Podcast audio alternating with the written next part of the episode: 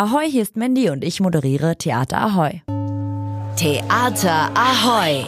Alles zu Hamburgs Theatern bei Ahoi Radio. Termine, Kritiken und Verlosungen. Hier bekommt ihr einfach alles. Ein Tag wie Gold, in den Adern hunderttausend Volt. Eine Nacht wie Samt und Seide. Ein Tag wie Gold, in dieser Version gesungen von der Sängerin und Schauspielerin Merit Becker in Begleitung von Meute, der Techno-Blas-Musikband aus Hamburg. Der Song könnte den Serienexperten unter uns bekannt vorkommen. Mit der Verfilmung Babylon Berlin, die in den 1920er Jahren spielt, sind die erfolgreichen Bücher von Volker Kutscher um seinen Kommissarrat international bekannt geworden. Gerade erst vor einem Monat ist die vierte Staffel der Serie im Free TV erschienen. Nun wird die Geschichte um den Kommissar auch auf der Bühne des Altona Theaters gezeigt, also zumindest ein Teil davon.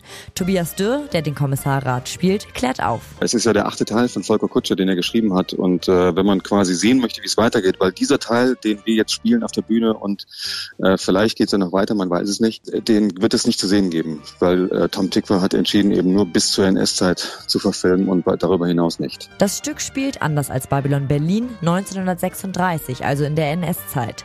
In der Geschichte ist Berlin gerade im Sportfieber, gibt sich weltoffen und nutzt die Olympischen Spiele, um Propaganda zu betreiben.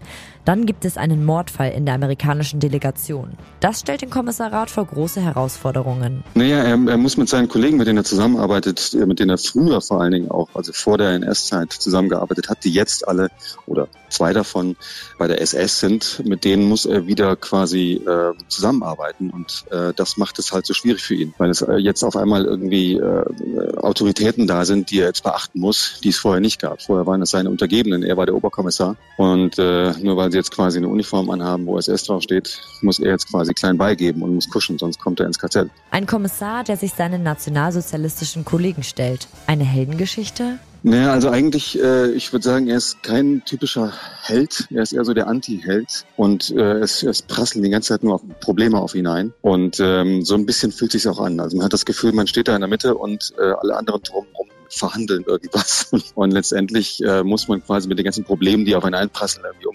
Also für mich war das das Spannende an der Figur, weil er einfach nicht so der klassische Held eine, eines Stücks ist, sondern eher so derjenige, der quasi der so ein bisschen da durchgetrieben wird durch das Stück. Und äh, also eher passiv, als dass er irgendwie aktiv äh, irgendwas verändern kann. Erlebt Tobias Dürr noch bis zum 25. November in der Rolle des Kommissarrats in dem Stück Olympia im Altona Theater.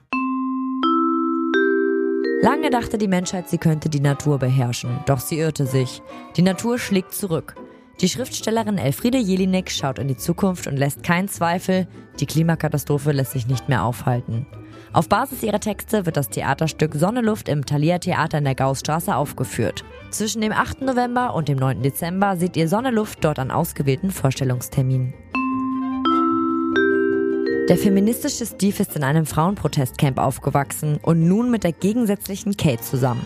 Bei ihr handelt es sich um ein behütetes Einzelkind aus einem ruhigen Londoner Vorort. Kates Vater findet Steve anders, Steves Mutter findet Kate unemanzipiert und materialistisch.